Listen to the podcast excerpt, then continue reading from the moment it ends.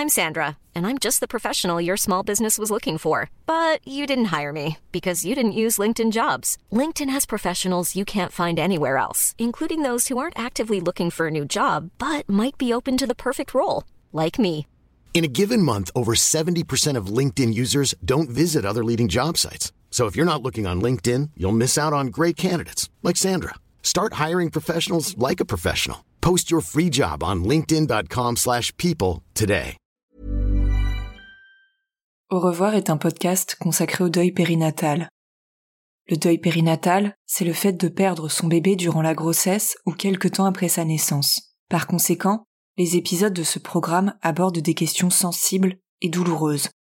Avec mes invités, nous parlerons notamment de fausses couches, d'interruption médicale de grossesse, de mort in utero ou encore de disparition d'un enfant de quelques jours ou quelques semaines. Assurez-vous de pouvoir écouter les épisodes dans de bonnes conditions. Et surtout n'oubliez pas, dans le mot deuil, il y a certes le D de décès, mais il y a aussi le E d'espoir ou le I qu'on retrouve dans le mot vie. Je vous souhaite une bonne écoute.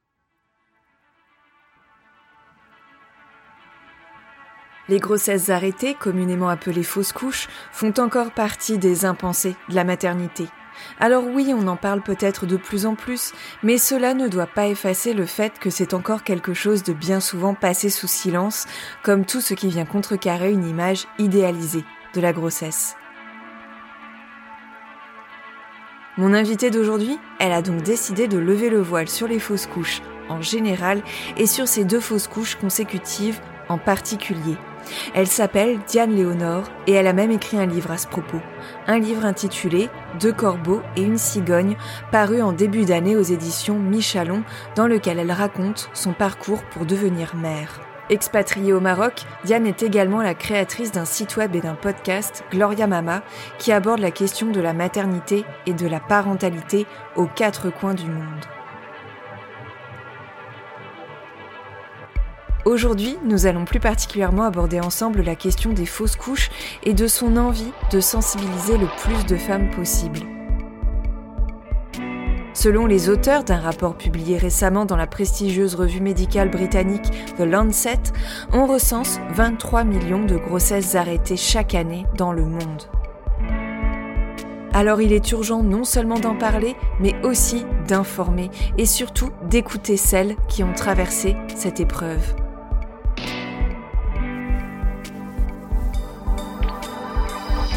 Les entretiens d'Au revoir podcast, épisode 4, Deux corbeaux et une cigogne, de la fausse couche au bonheur d'être parent.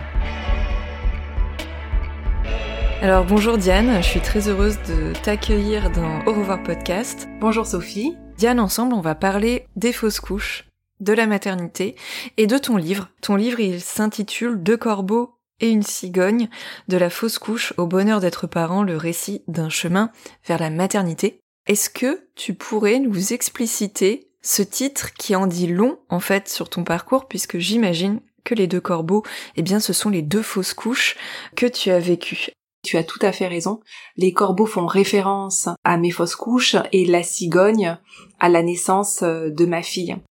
En réalité, les oiseaux choisis, le corbeau et la cigogne, ce sont des messagers, ils apportent des nouvelles. Le corbeau est associé aux mauvaises nouvelles qu'on préférait ne pas recevoir, tandis que la cigogne, au contraire, c'est un, oiseau de bon augure hein, qui est assimilé à la fertilité et à la naissance. Ils sont vraiment deux oiseaux que tout oppose. Il y en a un qui est noir, qui symbolise la mort, l'autre qui est blanc, euh, qui est synonyme de, vie et de renouveau. Donc j'ai choisi ces oiseaux finalement pour le pouvoir de suggestion qu'ils avaient. J'avais pas envie que dans le titre euh, il y ait le terme de fausse couche ou d'arrêt naturel de, de grossesse. J'avais envie d'évoquer, de suggérer, et je trouve que les images sont bien plus parlantes parfois que que les mots euh, eux-mêmes qui sont euh, extrêmement durs. Justement, est-ce que tu pourrais nous, nous resituer un petit peu, euh, bah toi, ce que tu as vécu en termes de fausses couches Est-ce que c'est quelque chose auquel tu étais sensibilisé, le fait que le chemin vers la maternité peut être ponctué de rencontres auxquelles on ne s'attend pas, et notamment la rencontre avec des corbeaux?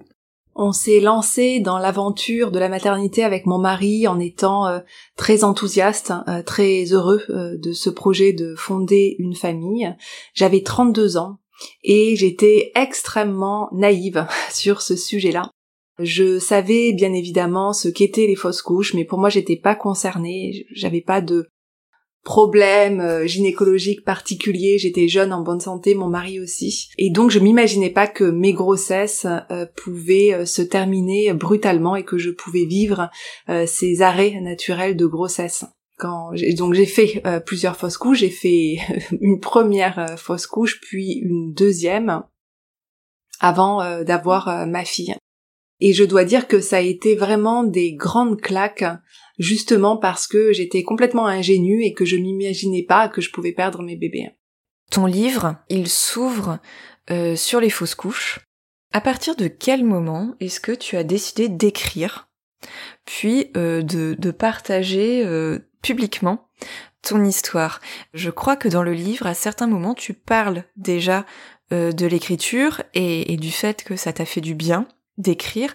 Donc j'imagine que tu as peut-être écrit ce que tu as vécu euh, en direct, dans l'instant présent, et que c'est plus tard que tu as décidé de, de rendre ça euh, public. Alors je ne sais pas si euh, on t'a contacté pour ça ou si c'est une envie que tu as eue toi, mais explique-nous un petit peu comment tu as perçu cet acte d'écrire, sans doute cet acte un petit peu thérapeutique d'écrire donc ce livre, il a été écrit à partir du moment où j'étais en congé maternité et j'ai fini de l'écrire quand ma fille euh, est née. Euh, toujours en congé maternité euh, pendant euh, pendant ces siestes. Mais il y a un, un, certain nombre de passages qui ont été écrits pendant que j'étais en train de, de, faire mes fausses couches, pendant que j'étais en train de vivre les choses, parce que j'avais besoin de les écrire. pour moi, l'écriture, c'est ça a un côté effectivement thérapeutique.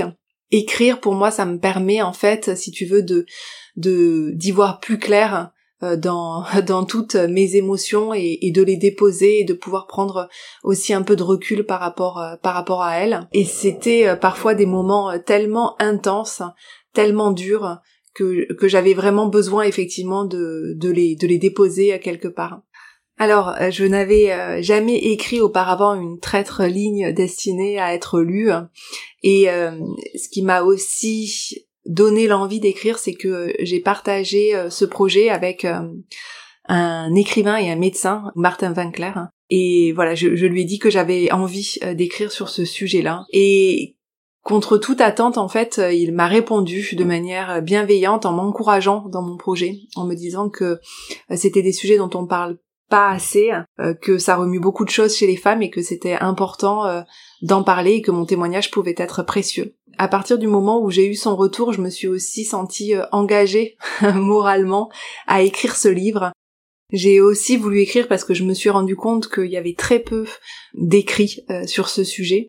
Euh, quand j'ai fait mes fausses couches, je me suis rendue dans une librairie, dans même plusieurs librairies, et puis je me suis rendu compte qu'il n'y avait pas de témoignages, hein. ou en tout cas dans les librairies dans lesquelles je suis allée, il n'y avait pas de témoignages, il n'y avait que des livres pratiques sur la grossesse et je trouvais que ça manquait en fait. Euh, J'avais envie euh, de, de, pouvoir euh, lire d'autres histoires que la mienne et je trouvais pas. J'ai écrit avec plusieurs objectifs en tête. la le premier objectif, c'était vraiment de lever le voile sur les fausses couches parce que je trouvais que c'était très tabou, qu'on n'en parlait pas assez.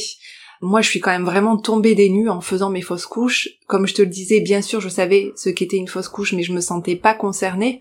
Or, c'est quand même une femme sur quatre, 200 000 femmes en France par an.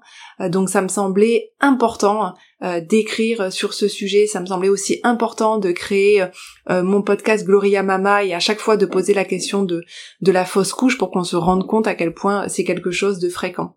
Je voulais vraiment libérer euh, la parole euh, sur euh, sur ce sujet des fausses couches et du deuil périnatal. Ça c'était mon premier objectif.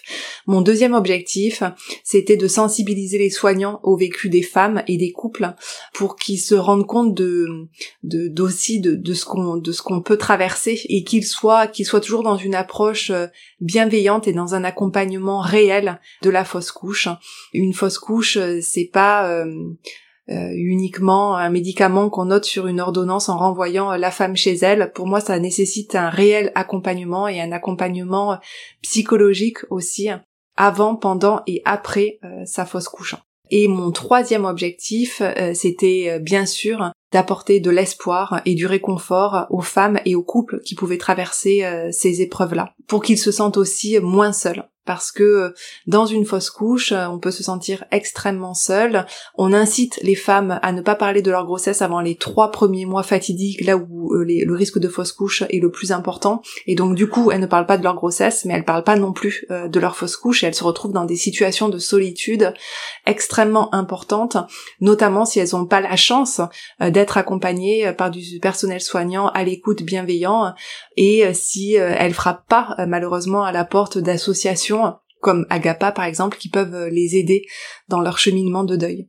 Et ensuite, j'avais aussi envie de sensibiliser l'entourage, de montrer à l'entourage ce par quoi un couple euh, pouvait euh, passer, ce qu'il pouvait traverser, pour qu'il soit peut-être plus soutenant pour le couple. Alors pour en venir aux fausses couches, justement, elles sont statistiquement euh, banales, on va dire, ça touche énormément de femmes, et euh, paradoxalement, les prises de parole autour de la fausse couche euh, sont très peu banales. Est-ce que ce décalage, le fait de ne pas pouvoir vraiment en parler, de d'avoir du mal à prendre la parole sur ces questions-là, tu l'as ressenti toi au moment où tu as fait tes fausses couches, au moment où tes grossesses se sont arrêtées? Est-ce que tu as ressenti un peu le poids de ce tabou? Alors bien évidemment, moi aussi, euh, je me suis euh, sentie seule euh, à un moment donné dans mes fausses couches, notamment parce que aussi tout autour de moi, mes amies tombaient enceintes et j'avais l'impression d'être la seule à faire, à, voilà, à vivre ces, grossesses arrêtées. Oui, j'ai senti que c'était vraiment un sujet dont on parlait pas beaucoup.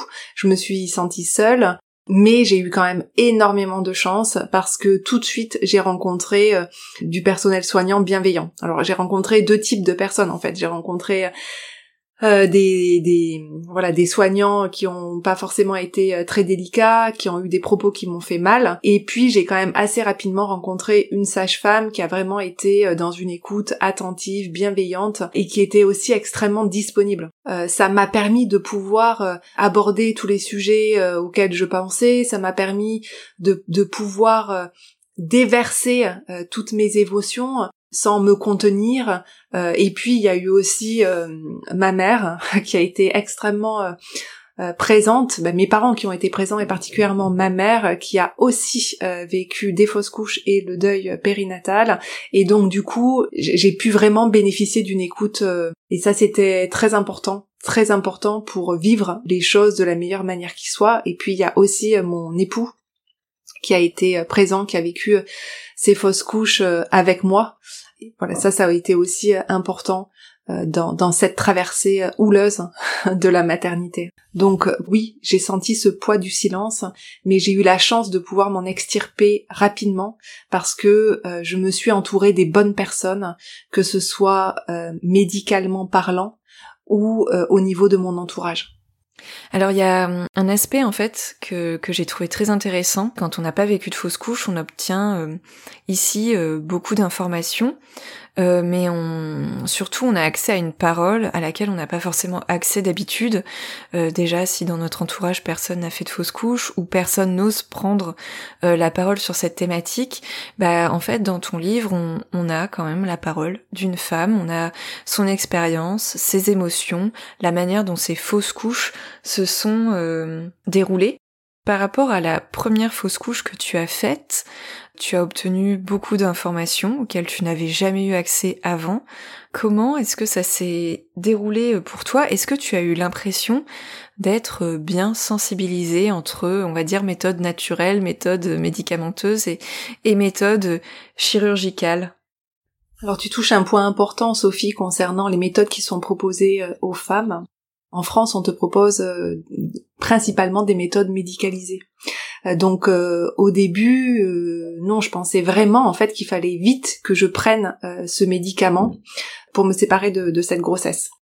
Et je, je comprenais qu'on n'était pas dans une situation d'urgence, mais qu'il fallait pas traîner. C'était cette solution-là, ou alors le curtage. Vraiment, j'avais l'impression qu'il y avait que ces deux alternatives.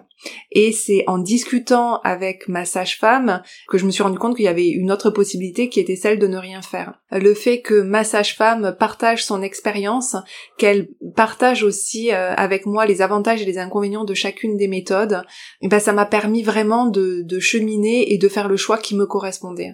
Et pour moi, c'est très important. C'est vraiment un message que j'essaie de faire passer à chaque fois que euh, j'ai la chance d'être interviewée. Euh, c'est vraiment qu'il faut que le, personnel soignant propose toutes les alternatives qui sont possibles et pas que les alternatives euh, les plus utilisées ou les plus faciles pour eux. Euh, mais il faut qu'il propose euh, toutes les solutions pour que la femme, en conscience, puisse choisir ce qui est le plus adapté à sa situation et ce qu'elle préfère. Euh, faut savoir que, par exemple, il y a des avantages et des inconvénients sur chacune des méthodes. La méthode naturelle, il faut accepter d'attendre en fait donc il faut accepter de porter son bébé euh, mort euh, dans, dans son ventre jusqu'à ce que le corps s'en sépare. Donc l'inconvénient c'est que tu sais pas quand est-ce que ça va arriver, mais quand ça arrive en général les contractions elles sont euh, moins douloureuses parce qu'elles sont pas provoquées chimiquement. Tout comme dans un accouchement hein, finalement. Et, et l'avantage aussi c'est que finalement le temps qui passe ça te permet de te préparer à ce qui va arriver. Donc pour moi c'est important que les femmes, elles aient bien conscience de des propositions, de leurs avantages, de leurs inconvénients, et, et qu'elles choisissent ce qui leur correspond le mieux. En tout cas, ce qui est essentiel, c'est d'être accompagnée, quel que soit le choix que tu que tu fais, euh, et d'être accompagnée euh, psychologiquement avant, pendant et après ta fausse couche. Par rapport à cette première fausse couche également, euh, tu as vécu ce que tu dis être une fausse couche belle et poétique. Est-ce que tu peux nous en dire euh, un petit peu plus parce que j'imagine que derrière ces mots-là, il ne s'agit pas euh, d'effacer la peine et la tristesse, mais il s'agit de montrer euh, quelque chose de la fausse couche, de montrer que ça peut se passer, on va dire, dans les meilleures conditions possibles quand euh, on, vit une fausse couche de manière éclairée, peut-être. Donc voilà, je, je, te laisse me dire, toi, ce que t'entends par fausse couche belle et poétique. Alors je suis contente Sophie que tu aies relevé cette phrase dans mon livre qui peut être choquante euh, pour euh, les femmes qui vivent des fausses couches. À un moment effectivement donné, je dis que euh, ma fausse couche était belle et poétique. Bon, bien évidemment, c'est provocateur parce qu'une fausse couche, c'est c'est ni beau ni poétique, c'est de la souffrance physique, psychologique, c'est un projet qui s'achève, c'est de la douleur, hein, du sang. Mais ce que j'ai voulu montrer dans mon livre, c'est que quand on faisait les choix qui nous correspondaient, on pouvait être acteur et on pouvait vivre cette fausse couche de la manière la moins traumatisante possible, de la meilleure manière qui soit. Et euh, me concernant, quand j'ai fait ma fausse couche, donc euh, en Islande, euh, en pleine nature, finalement, dans une nature absolument merveilleuse et, protectrice aussi, il y avait un réel alignement entre euh, le physique, ce que j'étais en train de vivre, et le psychologique. J'étais prête à vivre ce que j'étais en train de vivre, et ça avait quelque chose de beau, ça avait quelque chose de simple, et ça avait effectivement quelque chose de, poétique.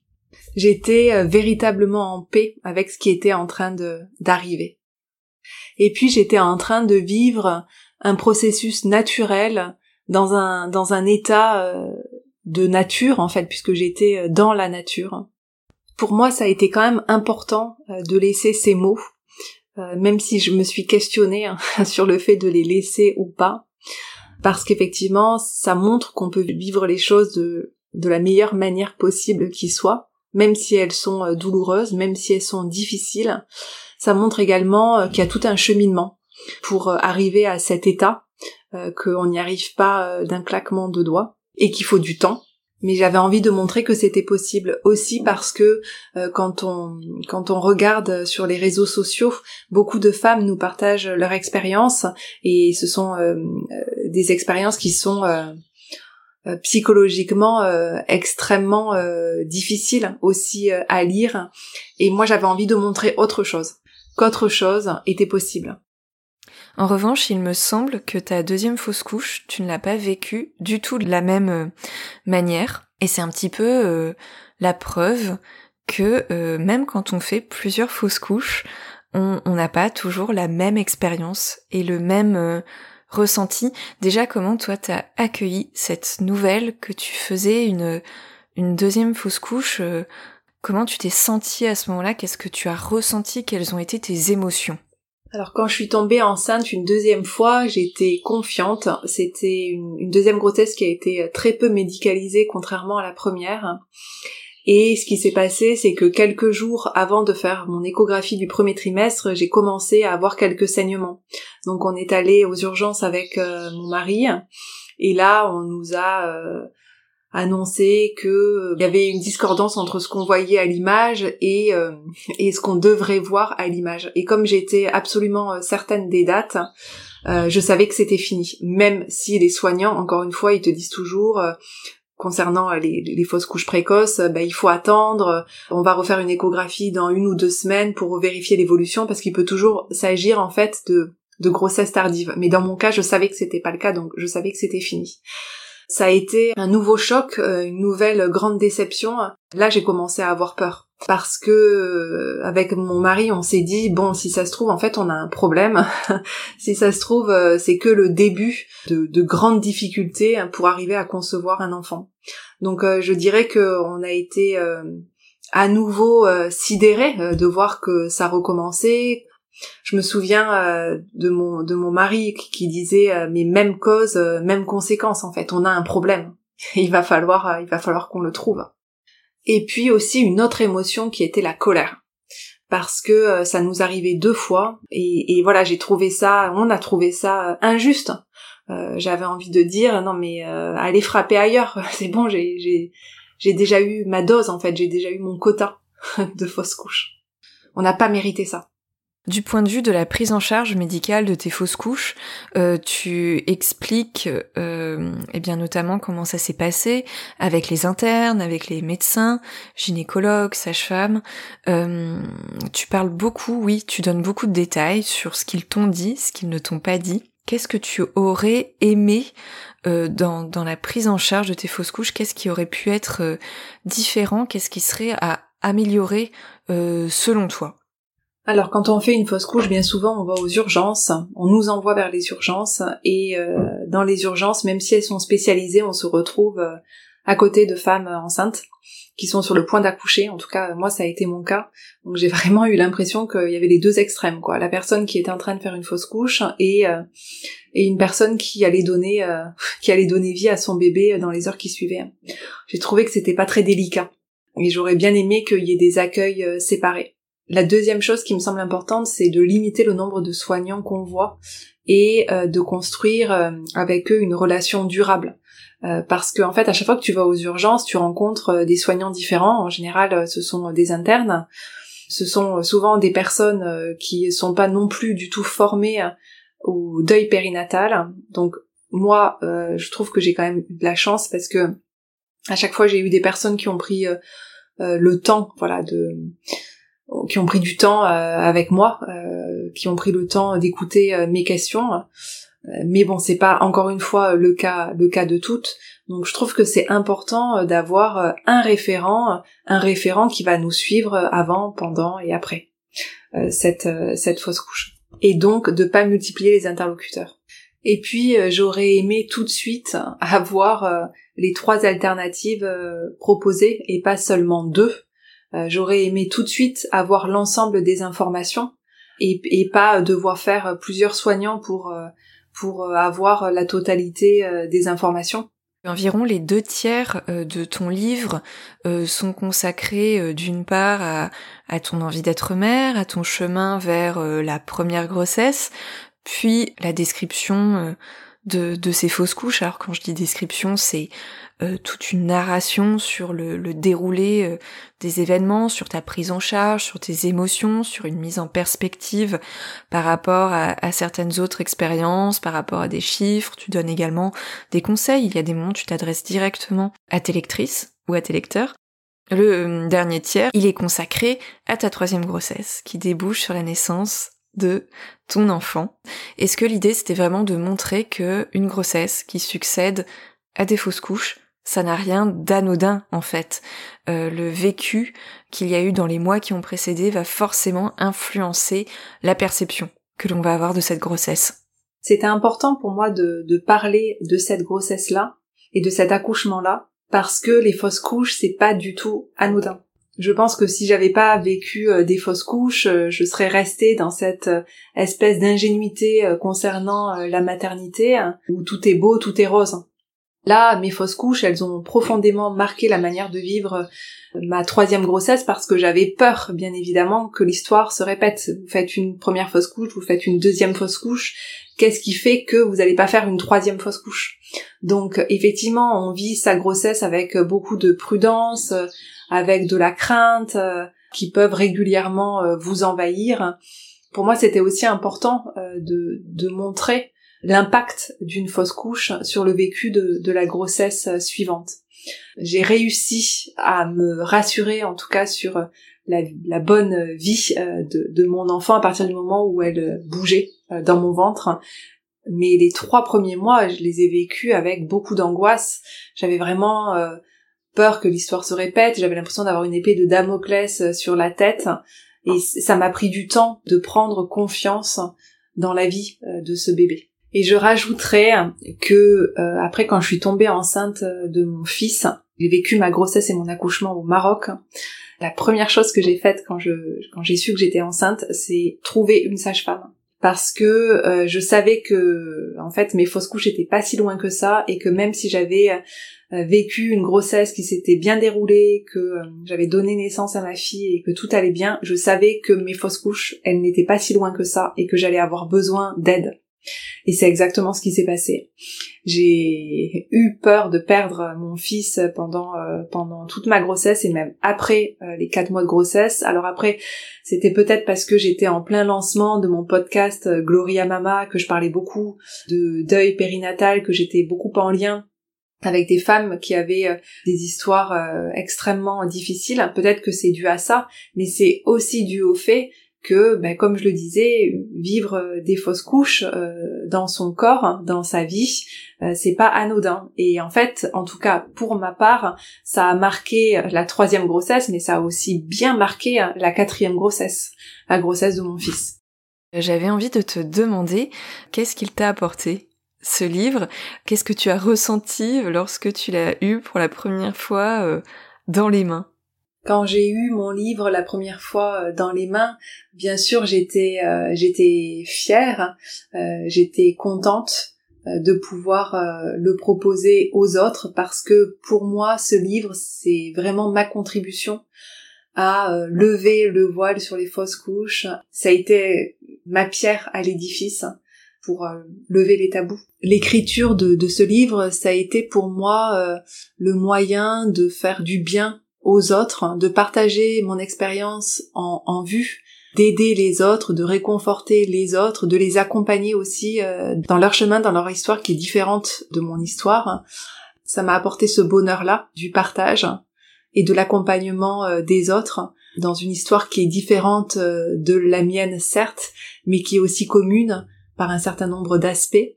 Pour moi, c'était aussi important d'écrire pour ne pas oublier, pour garder euh, une trace de, de mon histoire, de ces moments euh, extrêmement forts de ma vie, euh, bien que douloureux. Et puis j'avais aussi envie de, de pouvoir les partager, ces moments, avec mes enfants, qui puissent lire aussi leur histoire finalement, qui puissent aussi connaître ces, qui puissent connaître ces, ces vécus euh, de fausses couches consécutives. Ça me paraît euh, important euh, de laisser une trace transparente pour mes enfants et pour nous de ce qu'a été notre parcours de la maternité.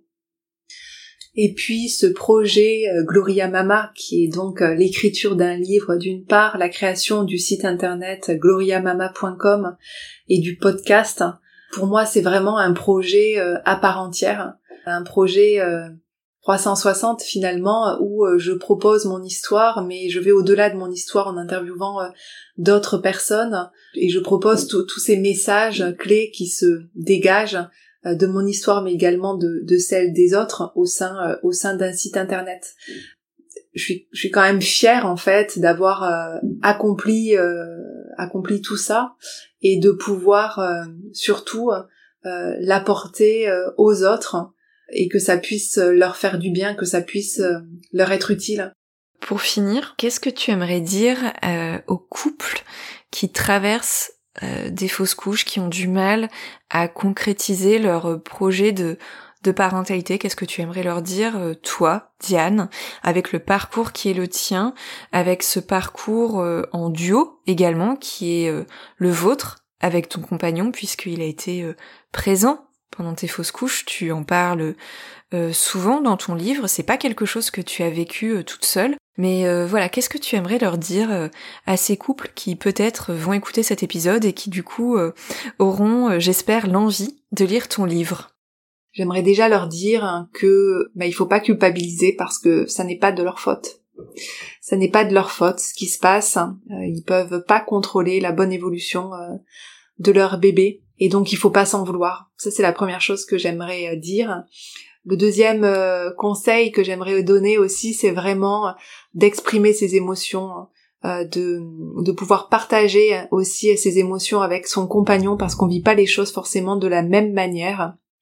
Et c'est important de pouvoir euh, de pouvoir euh, savoir euh, où l'autre en est dans son cheminement. Je dirais aussi que c'est important de voilà de, de, vivre les choses en duo, en tout cas nous concernant. ça a été important de pouvoir associer euh, mon mari à, cette fausse couche et de pouvoir la vivre euh, finalement les, deux fois on l'a vécu ensemble. Ça nous a permis aussi de nous projeter dans une future grossesse plus facilement à deux. Je pense que euh, c'est aussi important de se laisser le temps parce que quand on vit une fausse couche, c'est quand même un choc. Bah, déjà, l'annonce est un choc. Et donc, c'est important, je pense, de de se laisser le temps d'accepter, d'apprivoiser cette idée, de, réfléchir sur ce qu'on souhaite, sur ce qu'on veut, d'écouter ses émotions et de prendre des décisions en adéquation avec euh, qui on est et ce qu'on souhaite. Et aussi enfin de choisir les personnes à qui euh, on en parle, de vraiment s'entourer de, de, personnes bienveillantes qui sauront vous écouter, euh, que ça soit côté médical ou côté côté euh, familial ou euh, amical.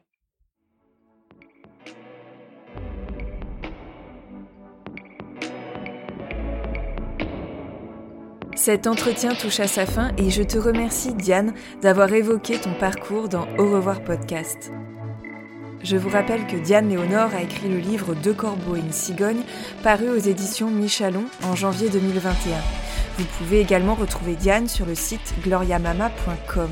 Si vous souhaitez voyager et découvrir la grossesse et la parentalité au Japon, au Maroc, au Burundi ou encore aux États-Unis, allez écouter de toute urgence le podcast Gloria Mama, disponible sur toutes les plateformes de streaming audio. Je vous mets tous les liens directs et les ressources dans la description de l'épisode.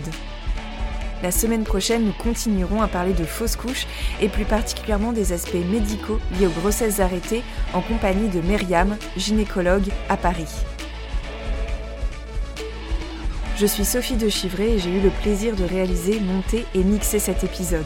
Alors si vous avez à cœur de soutenir Au revoir podcast et d'offrir à mon travail une plus grande visibilité, n'hésitez pas à mettre un petit commentaire et à lui attribuer 5 étoiles sur Apple Podcast.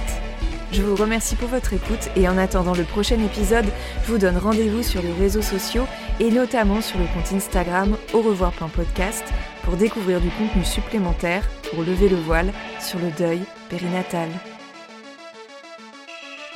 Je vous dis à très bientôt.